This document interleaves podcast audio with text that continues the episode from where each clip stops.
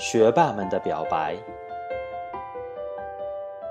这里记录了他们的奋斗足迹，诉说了他们的众志成城，书写了他们的人文情怀，无私分享了他们学习方法之精髓。使命必达，问道兴业以成就更职业 PM 为使命。古之成事者，不惟有超世之才，亦必有坚忍不拔之志。送给所有问道兴业 PMP 学友和准 PMP 学友们。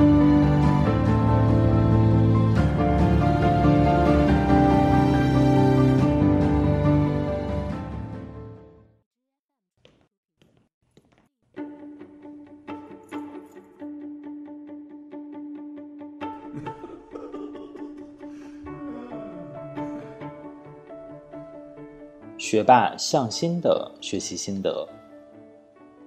早在一六年就被领导要求加强管理知识，到一七年十月份的时候，身边一位同事获得了 PMP 证书，才初识 PMP。好奇之下咨询了该同事，他给我强烈推荐世纪卓越的徐波老师。这时候这个名字就已经在心里生根发芽。后来老婆转岗项目经理。部门要求必须考 PMP 证书，于是推荐徐波老师，自己也心里痒痒，但是啊，本人有点怂，就放弃了。结果看到媳妇儿美滋滋的拿着 PMP 证书的时候，心里很是羡慕。终于，在今年三月底，在损友洪伟杰的怂恿之下，下定决心，奔着徐波老师走上了问道兴业的道路。我是个不爱学习的人，课堂之外的我，并不会花时间去做额外的学习，顶多完成作业。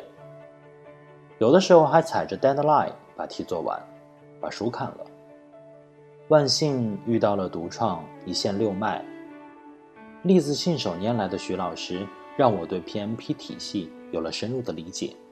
融会贯通、风趣幽默、认真负责的刘老师，很好的缓解了。后期的冲刺压力，新鲜的摸鱼玩法，让以及微信群里那些活跃的朋友们，刺激着我，也默默的跟着大家一起做题学习，不知不觉投入了更多的精力，也学到了更多的知识。进考场时，老师们亲自在门口守候，送上红牛为我们加油助威。考完之后，他们依然还在，跟我们热烈讨论。然而，让我印象最深刻的是，在国内应试教育的大环境下，问道兴业以及两位老师更加关注的是我们学习之后的应用，以及后续更长远的发展，为我们搭建拓展圈子、完善能力。其实，考完之后内心还是很虚的。过了一周之后，几乎每天都登录英文网站看一眼，终于在外专局的网站看到了考试通过的状态。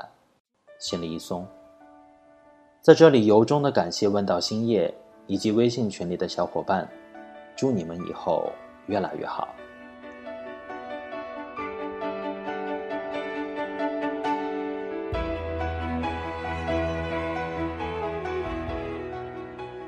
接下来是问道星夜对向心的评价：一个平时只负责用功、不负责沟通的实干家。突然很想知道，他和太太还有损友一起聚会的时候，大家都拿出 PMP 证书，说出自己的成绩时，是不是会浮现出曾经和问道一起奋斗的画面？那个时候，应该会很自豪吧？毕竟五 A，应该会比自己的损友和太太更厉害吧？